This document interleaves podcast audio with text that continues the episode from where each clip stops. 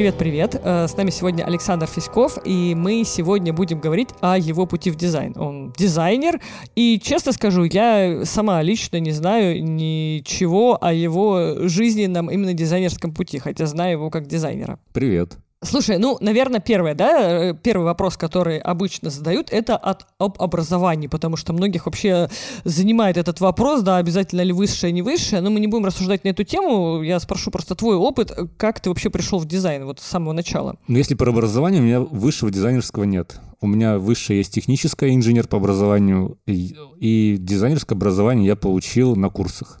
На а, каких? Курсы школы архитектуры и дизайна в Москве. Это были полгода курсы, и еще полгода э, было что-то вроде рисования. Итого год. А как ты вообще пришел к этому, что ты, ты сначала уже стал за, за, заинтересовался дизайном, стал что-то вот делать, да, там, я не знаю, как кто-то начинает со своей квартиры, да, или просто захотел сменить профессию? Вот с чего это все произошло? Э, ну, это было, наверное, как-то неосознанно первое время. Я любил дома во время еще ремонта, когда были советские двери, которую нужно было красить. Любил перекрашивать летом. Мне давали краску, и я все двери в течение недели перекрашивал аккуратно белой краской. Видимо, это как-то было уже предрасположенность. И пос- после этого я пошел учиться. Первое образование у меня было техникум, э, я был текс- текстиль, по текстилю. Образование э, как технология э, забыл.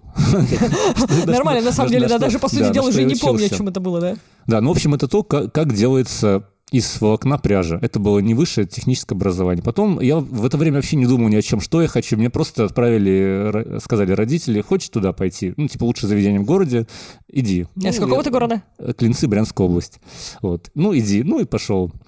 И вот я заканчиваю, заканчиваю, заканчиваю. Буквально через э, два месяца уже и диплом дают. А у нас э, у этого заведения была программа, что кто хорошо учится, идет, продолжает учиться в Москве. Угу. Это МГТУ имени Косыгина. Угу. Ну, я, в общем-то, не особо так научился, но никогда не стремился туда попасть. И как-то спустя, э, не спустя, а месяца два до окончания уже всего образовательного процесса ко мне подходит э, из учебной части и говорит, ты хочешь поехать в Москву? Я говорю, ну, хочу. Он говорит, ну, хочешь, значит, поедешь. Так я приехал учиться МГТУ имени Косыгина на, уже на инженера по текстилю по производству текстиля. И в это время, под уже тогда, я, этому лет было лет 18-19, понял, что все-таки я хочу уже не эту профессию, а дизайнером быть. Но если еще вернуться обратно, то у нас во время еще учебы была практика, я приезжал в Москву. И тогда я впервые попал в магазин Икея.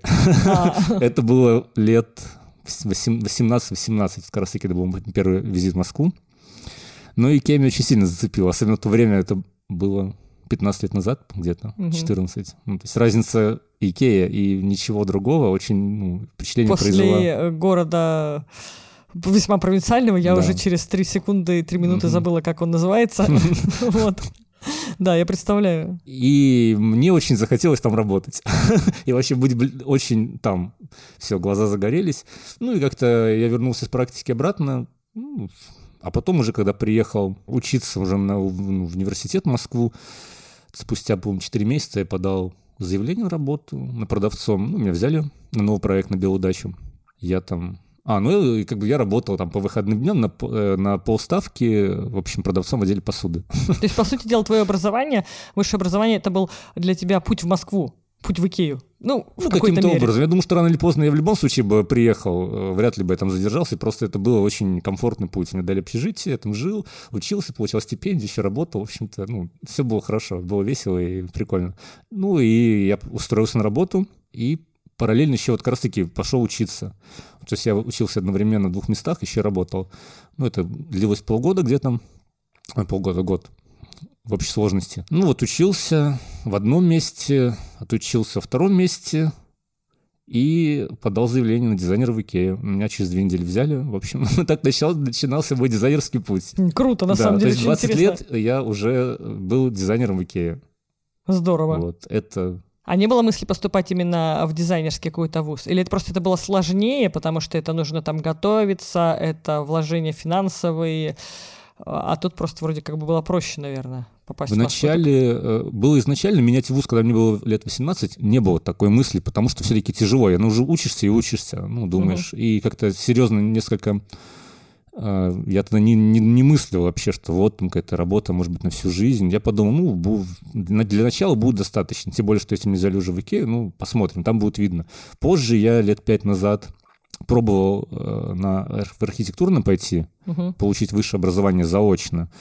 Ну, это было, по-моему, в Москве на ну, ты уже работал к тому моменту. Да, конечно, я уже работал, причем уже не в Икее. Да. объекты там были. Да. да, и мне сказали, что заочно туда учиться нет смысла, приходить за образованием, а заочно можно прийти за корочкой. Учитывая, что угу. мне так уже этих корочек э, аж три штуки. И как бы не особо не, не нужны, особо да? не нужны, нигде даже ни разу не спросили. Я сказал, что, наверное, не стоит. А очно, ну, это нужно бросать как бы работу было, потому что ходить пять дней в неделю со всеми остальными, ну, ну не да, вариант. это сложно, вот на этом, да. да. На этом все закончилось. То, что именно получить профильное высшее образование. А расскажи о своей работе дизайнером в Икее. По сути дела, это была твоя первая работа дизайнером и э, в то же время и образованием, и практикой, и всем и сразу. По факту, по факту, да. Ну, во-первых, я, так как ты три года отработал уже в Икее, я понимал всю эту систему и концепт. То есть вливаться, в принципе, долго не пришлось. И когда, допустим, мои там сокурсники или где-то, или другие знакомые работали каких-то там официантами в кофейнях, они, может быть, зарабатывали больше меня, но я как бы уже какой-то был большой структуре, которая в то время была еще, то есть на уровень вообще, на другой уровень абсолютно, чем все остальное. Это, может быть, сейчас есть какие-то уже, помимо Икеи, есть конкуренты, и в целом у нас уровень такой ну, культурный уже стал выше, да, спустя 15 лет. Тогда все это было совсем... Контраст был больше. Да, контраст был больше. Да, по сути, это очень, очень большой опыт, потому что даже сейчас, спустя 15 лет, то, что я там узнал, и те правила, которые там существовали, они работают до сих пор. И у нас не все фирмы до сих пор, еще спустя 15 лет, э, работают по этим правилам. А там есть какое-то специальное обучение для дизайнеров? Да, обучение для дизайнеров есть, куча есть обучающих э, материалов, методичек. Они, конечно, все на английском языке, но тем не менее, при желании это все можно перевести, почитать. Очень полезные тренинги, особенно раньше у нас, ну, у меня был руководитель, шве, э, шведка была. Поэтому... То есть вас тогда учили именно шведы? Да, а сейчас... частично, наполовину. А, а сейчас кто сейчас учит? нет никого. Ну, э, шведов ну, нет, сейчас учат... Мне сложно сказать, кто именно сейчас учит. Скорее всего, учат русские. Э, да не скорее всего, а точно русские, потому что шведов сейчас нет, потому что ну, дорого. Угу. Сейчас повсеместная экономия, сейчас русские. Ну, наверное, мне кажется, что качество снизилось. На самом деле, почему вот я могу сказать, что шведы научат лучше, потому что когда мы, э, ну, как-то был один из тренингов про построение шоурум, румс, румсета, ну, это как э, интерьер, да, угу. И когда вот э, мы шаг за шагом все это вот анализировали, как строится. Сначала там стены, потом мебель, там декор. И вот настал момент декора, и вот она говорит, сейчас мы будем подбирать лампу. И она приносит лампу, которую я бы никогда в жизни бы не подобрал. Mm-hmm. Но она настолько идеально вписалась, именно вот так, как вот по-скандинавски. Не по-российски скандинавски, а по-скандинавски по-скандинавски. То есть ты пропитался вот этой какой-то вот шведской это, да. Ну, философией? Ну, ну, чуть-чуть. Это не то, что ты как просто прикоснулся к ней. Пропитался даже нельзя, наверное, сказать. Ну, да. Да. И вот это, и это только приходит, я вспоминаю очень э, часто вот этот момент, что параметры выбора совершенно другие, да, как вот у нас. Да, я согласна, потому что когда ездишь в Стокгольм на выставку, ты иногда смотришь какие-то вещи, думаешь, круто, но ты реально понимаешь, я бы так не сделал, угу. мне бы не пришло в голову. Да. Или если мне бы даже просто на словах сказали, вот это и это, я бы сказала, да ну нафиг а они поставили, сделали, mm-hmm, ты думаешь, да. вау, как круто. Это факт, да. И очень важно, наверное, тогда я тоже это не осознавал, был у нас, по-моему, двухнедельный или недельный тренинг по коммерческому освещению. Тоже у нас был швед, преподавал его.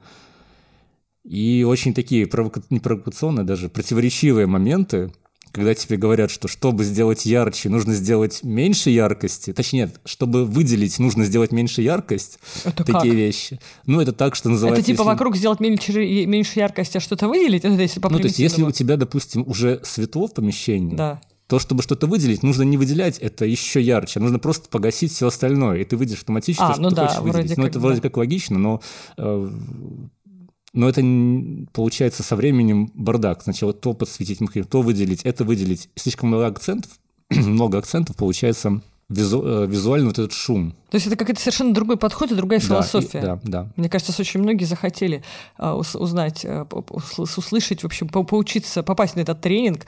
Вот, я вот лично захотела, потому что вот эта вот история, как научиться грамотно освещать пространство по-дизайнерски, это прям вот больная тема. Вот, э, по сути дела, на самом деле, мы же с тобой на этой теме uh-huh. и познакомились, и разговаривали в свое время. Александр очень круто выстраивает освещение своих проектов. Мы, возможно, сделаем с ним э, не подкаст, да, а какой-то выпуск или какую-то там обучающую историю уже с картинками, со схемами.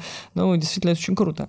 То есть, по сути дела, шведы это все знают. Блин, а почему они не проводят тренинги для всех? Было бы круто. А зачем? Я не знаю. Очень, очень хочется. А, а как ты решился тогда уйти из Икеи, если там а, так круто? А, там было так круто, за исключением одного – зарплаты. А. То есть при, при зарплате, которая, в общем-то, не очень, ну, скажем так, она сейчас не конкурентна. Угу. И она всегда была, в общем-то, в Икее зарплата не конкурентна. А Они ты можешь брали... сказать, сколько? Ты же еще не, не сотрудник Икеи. Сейчас не знаю, тогда была зарплата, по-моему, 28 тысяч. Вот Это сколько, 10, 10 лет назад? Как ты оттуда Сейчас ушел? скажу. Да, где-то лет 7 назад для 7, Москвы. 7 лет назад 28 тысяч у дизайнера. Ну, это немного. В общем, это, да, когда я ушел на другую мало. работу, у меня было 50, да. Угу. Так, сходу, да. с порога. Да.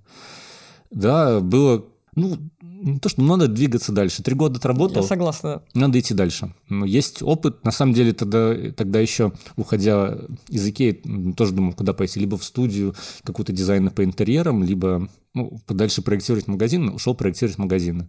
А почему в магазины именно? То есть, грубо говоря, ты проектировал жилые интерьеры в Икее, скандинавские, по сути дела, на ну, основании ну, одной и той это же, же Это уже магазин же, это же магазин в целом. Все ну, равно. Там Но я же не только интерьеры проектирую, я проектировал шоурумы, то есть это часть, э, где выставлена мебель тоже. Mm. Допустим, а, да, да, да, там, где тоже, стоят диваны, там прочее. Да, и да, первый да. этаж у них тоже есть там магазин же, да, где сопутствующие А, ну, товары. кстати, да, логично. Да. Интерьер, Кстати, на самом деле, ты отлично часть. школы, что ты одновременно изучил и коммерческие интерьеры, и жилые. Вообще, да. Вот сейчас я так понимаю, что Икея действительно это то место, где сочетается и то, и то. И любой, наверное, мебельный магазин, где а, есть и э, как ты назвал, экспозиция, ну, комнат, комнат, да, каких-то Ну квартир. да, шоурум мебельный и сопутствующие товары. Вот, да, да, это будет, это будет таким хорошим опытом, получается. Да, у нас некоторые э, ребята уходили вот как раз таки конкурентам, которые там открывались, это раньше был Хофф или Кика, ну, там они по-разному назывались, и там как-то пытались что-то внедряться, я не знаю, как успешно, не успешно, но да, были прецеденты, Ну, вообще, судя по Хоффу, я бы не сказала, что там успешно с точки зрения экспозиции. Нет, при том, что там же реально есть крутые вещи, крутые товары, да, но они штучные, и они так запрятаны, что это нужно прямо постараться, чтобы их там увидеть. В общем, если так э, к нашей... Да, и вернемся к теме, да, к теме куда ты дальше-то, дальше-то Да, то, что теме, то, что Икея была хорошей школой, которая точно не, дал, э, не давала мне ну, вряд ли бы мне высшее какое-то учебное заведение дал бы такие знания. Я, согласна. я хотя в нем не учился, но у меня есть опыт, был опыт в техникуме обучения и высшем учебном заведении. Могу сказать, что я в техникуме знал больше, чем в высшем учебном заведении. Вот по именно по количеству знаний. Там было больше практики? Каких-то Там было больше, знаний? больше как бы знаний глубоких. Преподаватели были лучше, скажем так, да. Mm. И, и сама и сам процесс построен по-другому был обучение. Поэтому я думаю, что... В общем, мое мнение то, что самообучение и вот это вот желание какое-то и наблюдательность играют все-таки ключевую роль. Потому что даже если кто-то будет поступать там в архи и там какие-то другие учебные заведения, может, британская школа, э, да, там могут научить чему-то вот на данную секунду, но если дальше остаться на том же уровне, то дальше ну, прогресса не будет. Прогресс уже дальше идет за тобой самостоятельно. Это ну, необходимо. Из, из этого следует, что надо выбирать, нужно выбирать профессию, которую ты любишь на самом деле, которой ты будешь жить, и направление тоже вот это узкое. А как ты ушел в коммерческие интерьеры? Это сразу после Икеи случилось? Просто да, я ушел в коммерческий интерьер, проектировал магазины, и а потом, ну, мне, в принципе, всегда был, хотелось... Нет, коммерческий, если говорить прям коммерческий, как я сейчас проектирую, это случилось э, совсем недавно. А в целом я хотел всегда ну, как бы работать на себя, да, в конце mm-hmm. концов.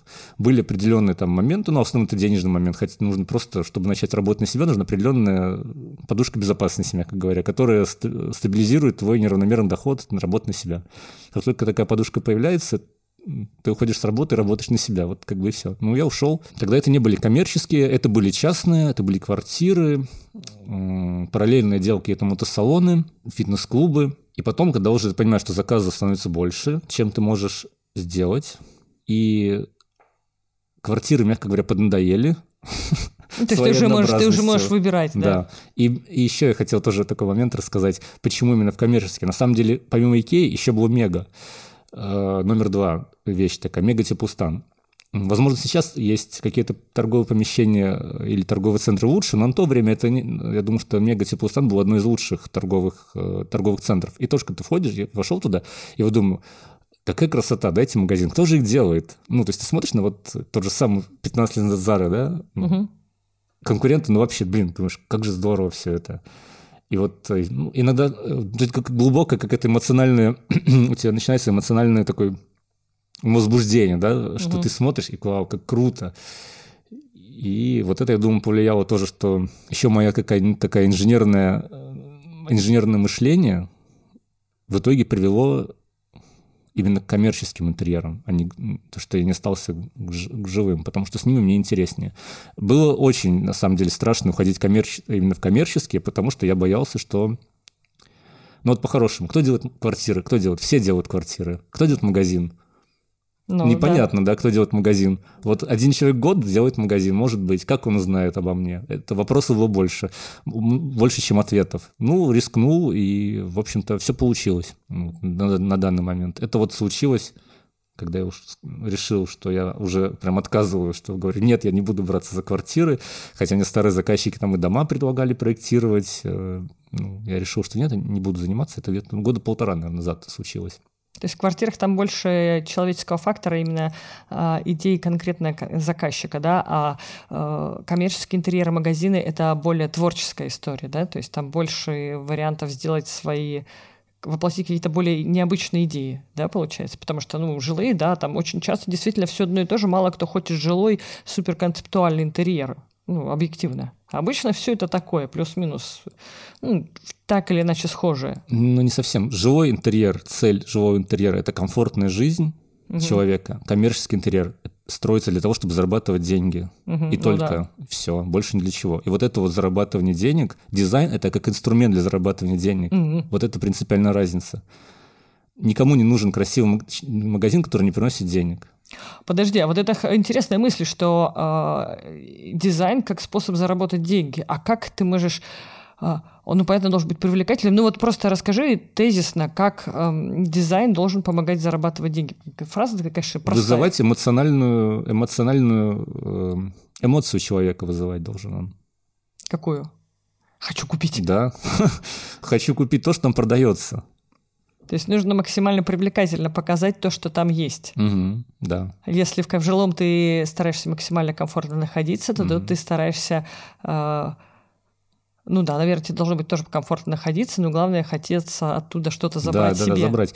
И здесь уже более, на самом деле, хоть кажется, что это не, не объективно, но здесь там дизайн более объективный, чем частных интерьерах. В частных интерьерах сплошная необъективность, как мне кажется. Вот эти вот нравится, не нравится. Там mm-hmm. нет такого нравится, не нравится. А мне не, нрав... не люблю, когда мне говорят нравится или не нравится. Мне нужно обоснование. Я сам всегда, когда что делаю, у меня всегда есть обоснование любому, любому действию. Я всегда спрашиваю, зачем? Самого себя, в частности. Зачем я делаю это там то-то?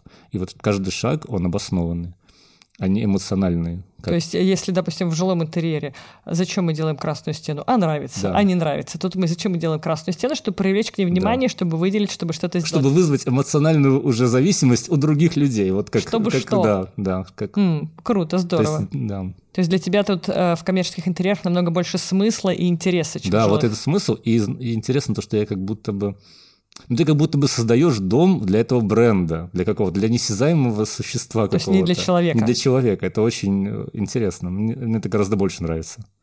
Да, круто, здорово. А у тебя есть команда, ты делегируешь? Как ты пришел к этому?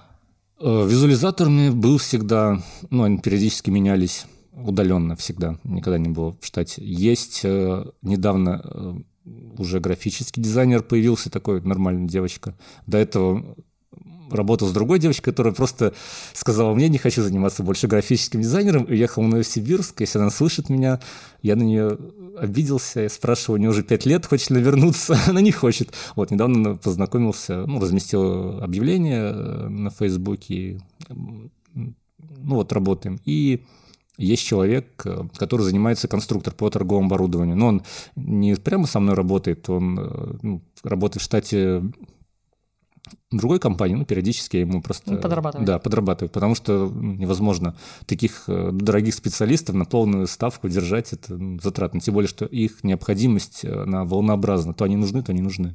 А сложно было начать делегировать, или для тебя это просто было? Очень для многих дизайнеров сложно начать делегировать, хочется сделать все самому. Несложно, сложно найти хороших людей. То есть э, сложно найти так, что ты даешь человеку, и он ты получаешь, и да, это то, что я хотел. Вот сложно найти этого человека. Нет проблемы э, именно отдать. И нет, то есть не сказать, что я буду все делать сам. Все, э, вот, но пока человек, я не получу то, что я хочу, я просто не буду просто работать так. Слушай, на самом деле мне твоя позиция близка, то есть искать сразу человека, который сделает хорошо. И лучше даже, чтобы он сделал это даже лучше, чем ты. Да. А у многих как будто бы это вызывает такие комплексы. В смысле, я же самый лучший. И такое чувство, что они ищут кого-то начинающего и начинают учить. Что, в принципе, неправильно, мне кажется, как, дели- как делегирование. То есть логично найти как раз-таки человека, что типа вот он умнее меня. А, а у многих, видимо, говорю, что вызывает это, ну как так, оказывается, я не самый умный. Не было такого Вообще ощущения. не было. А зачем Круто, здорово. платить деньги ну, человеку, чтобы... Да-да-да, ну, я то есть я пытаюсь освободить себя, в конце концов. Если я, допустим, я могу, конечно, оборудование торговое чертить, но зачем я буду делать это, если я это сделаю медленнее и хуже? Да, логично, круто. Мне на самом деле очень нравится твоя позиция, потому что она мне очень близка. Вот, вот да, с людьми, на самом деле, у нас огромная вот проблема. Я, у меня, я с графическим дизайнером просто устал искать, если честно. А, Просто потому, что присылают резюме, и, ну, не, ну, то есть просишь одно, а присылают другое. Приходится терять время на просмотр, на ответ, и Если вы крутой графический дизайнер, пишите Александру, он посмотрит ваше резюме. Да, обязательно с опытом, с, как э, с, э, с пространством, да. вот это важно. А расскажи, какие у тебя планы на будущее? На ближайшее или прям вообще, в принципе? Ну, в данный момент как-то все получается немножко лавинообразно у меня. Эм, Планы какие делать лучше, что я делаю, чем сейчас. В- Есть у меня уже публикации в загра- и зарубежных журналах. э, Вот, хотелось бы попасть именно в те журналы, которые я считаю авторитетными. То есть амбиции какие-то да, определенные да, есть. хотелось бы, да.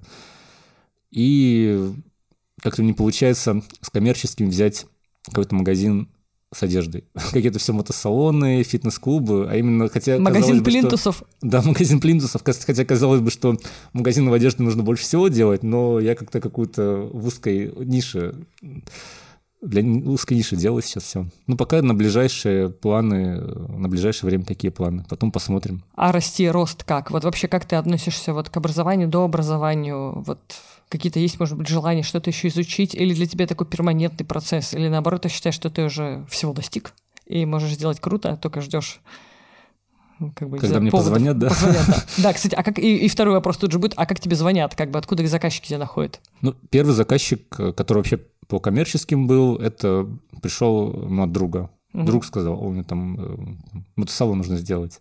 Ну, и я пошел и сделал. Вот, ну, тем более, что я... Просто пошел и просто сделал, да. Ну да. А, Другие потом заказчики были у меня с предыдущей работы. Это были подрядчики, которые строили. У них есть параллельный бизнес в партнерстве. Им нужно было фитнес-клуб сделать. Вот, я им сделал фитнес-клуб. Потом они же попросили второй сделать, я второй сделал.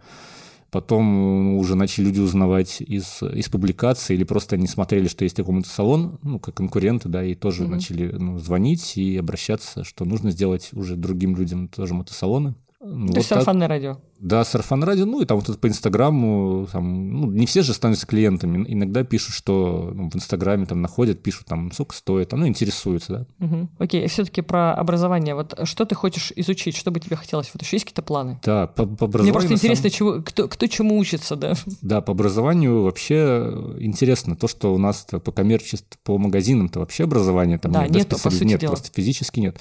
Приходится, ну, все самому что смотреть, изучать. Если говорить про, про стоит ли вообще и образ... ну, развиваюсь ли я как профессионально или... Да, вот как Да. развиваться в коммерческих интерьерах как профессионал, Ну, если то- действительно точно я развиваюсь. Во-первых, это оптимизация своих, э, своего э, человека часа за счет того, что ты изучаешь э, программы новые, которые более позволяют тебе быстро Какие программы ты изучаешь А, сейчас?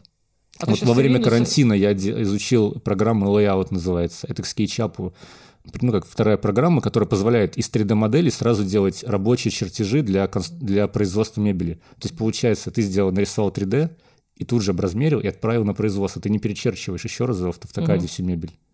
Угу. То есть это очень удобно. И автоматически все изменения в 3D-модели отображаются в, в чертежах рабочих, которые идут на производство мебели. Э, вариант э, ошибка исключена полностью, потому что ты не перечерчиваешь ничего. Это очень важно, потому что если что-то не совпадется буквально на, особенно в перфорации, на, там, на 2 миллиметра, на пол сантиметра, просто не оденется кронштейн, их можно все будут выкинуть на помойку, да? Ну да. Э, сейчас у меня вот буквально вчера я поставил себе, я работаю на, на Маке, на Макинтоше, была проблема с рендером для скетчапа. А, вчера поставил V-Ray, вышел для Мака. Его планирую изучать, потому что я сейчас а, ну, планирую тоже отказаться от визуализатора, не потому что же это невыгодно, а потому что он занимает слишком много времени, чтобы рассказать, что я хочу сделать, ему mm-hmm. передать. И поэтому мне проще быстро чуть-чуть самому модель, так как у меня все равно 3D-модель есть в скетчапе, быстро расставить свет, сделать небольшие текстуры, сделать простую визуализацию этого достаточно заказчикам, ну да, и, в коммерческих интерьерах да. достаточно, достаточно простых визуализаций. Есть глобальная мечта перейти на архикад в итоге, которую я потихоньку делаю, но она слишком сложная оказывается, потому что это фундаментальное вообще изменение системы работы. То есть в Токаде мы чертим линиями, там мы чертим, делаем категориями, стенами, и это должны быть какие-то большие очень объекты, чтобы показалось, это, чтобы это оказалось экономически выгодно. Потому что на там 300 даже метрах это невыгодно, нужно 2-3 тысячи метров, тогда это начинает э, эффективность показывать. Если говорить про э, не, не программную часть, а дизайнерскую часть, то, наверное, я каждый день э, стараюсь вот смотреть. Но мне проще, потому что я пошел в торговые центры, да, и да. я смотрю, что есть. То есть вот в Питер приехал, вот как раз-таки сегодня хотел посмотреть да-да-да, просто Александр приехал в Питер, мы сейчас находимся в Питере, и, значит, э, я спрашиваю планы, когда чего встречаемся, и такой, типа, я вот сейчас туда-туда, а потом поеду по магазинам. То есть это так звучит немножко даже странно от мужчины, да, как будто бы я сейчас поеду, не знаю, смотреть там э, наряды и, и что-то еще, но Александр ездит по магазинам не чтобы смотреть наряды, а чтобы смотреть магазины. Да, и учитывая вот это основной момент, где я могу научиться магазин, потому что все можно потрогать, и стоит, вот, пожалуйста. Ну, кто что сделал сделал, да. То да. есть такой, ну, условно, обмен опытом, не зная автора. Соответственно, наверное, ездишь, когда вот ездили по заграницам, когда была возможность, то есть да, везде конечно, ты все смотришь. абсолютно, да. То есть это, самообразование. Да, потому что там вообще, это сейчас здесь можно посмотреть только крупные, как бренды делают. Ну, в частности, угу. в основном это Inditex и вот там House, э, который, резерв, который делают, ну, mm-hmm. это одна, один концерн. А там можно посмотреть за границей, как делают даже самые маленькие магазины. То есть, как у нас, допустим, такие кофейни, уже тоже эти кофейни есть, mm-hmm. и они различ, отличаются. Вот. Посмотреть, какие они материалы используют, потому что они там часто, я смотрю, используют настил, сетчатый настил. Я его у нас никогда не видел, чтобы использовали. Хотя у нас продается, оказывается, uh-huh. для меня было открытие. Да, он у нас тоже есть, да ладно. Uh-huh. Там у них целый магазин на нем могут строиться. Это вот э, полезно. Может быть, в будущем, если я выучу английский язык, я уеду куда-нибудь э, в Нью-Йорк и буду там год учиться где-нибудь. Ну, это такое. Я тоже вижу, да, очень, я вижу много достаточно образовательных программ. Вот единственное, почему, то есть меня когда спрашивают, я, у меня с английским все так тоже очень не очень. А, то есть то, что я не могу общаться где-то или общаюсь там методом крокодила, меня это не парит. Но когда я вижу какую-то обучающую программу, которая еще не текстом, потому что книжки я покупаю, я их потом переводчиком перевожу, вот. А именно видео у меня прям начинается боль, и я сразу такая, блин, думаю, может, нужно учить, как бы так вот. Не знаю, у меня тоже есть несколько образовательных программ, которые я хочу вот именно на английском языке изучить.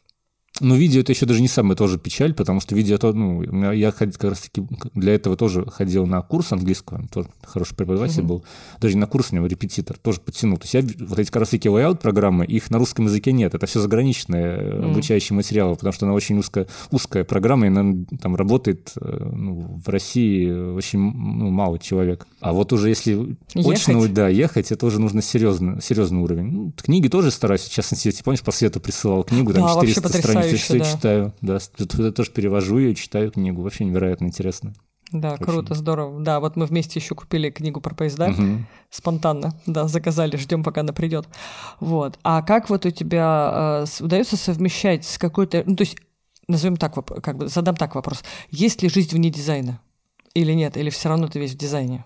Я думаю, что дизайнерам нужно если ты дизайнер, то у тебя вся жизнь в дизайне. Да, то есть ты каждый, каждый день ты смотришь на это, ты не можешь там сказать, я с 8 до 5 смотрю на это, а после там 8, ой, после 5 я не смотрю ни на что, и я там иду, не знаю, телевизор смотрю.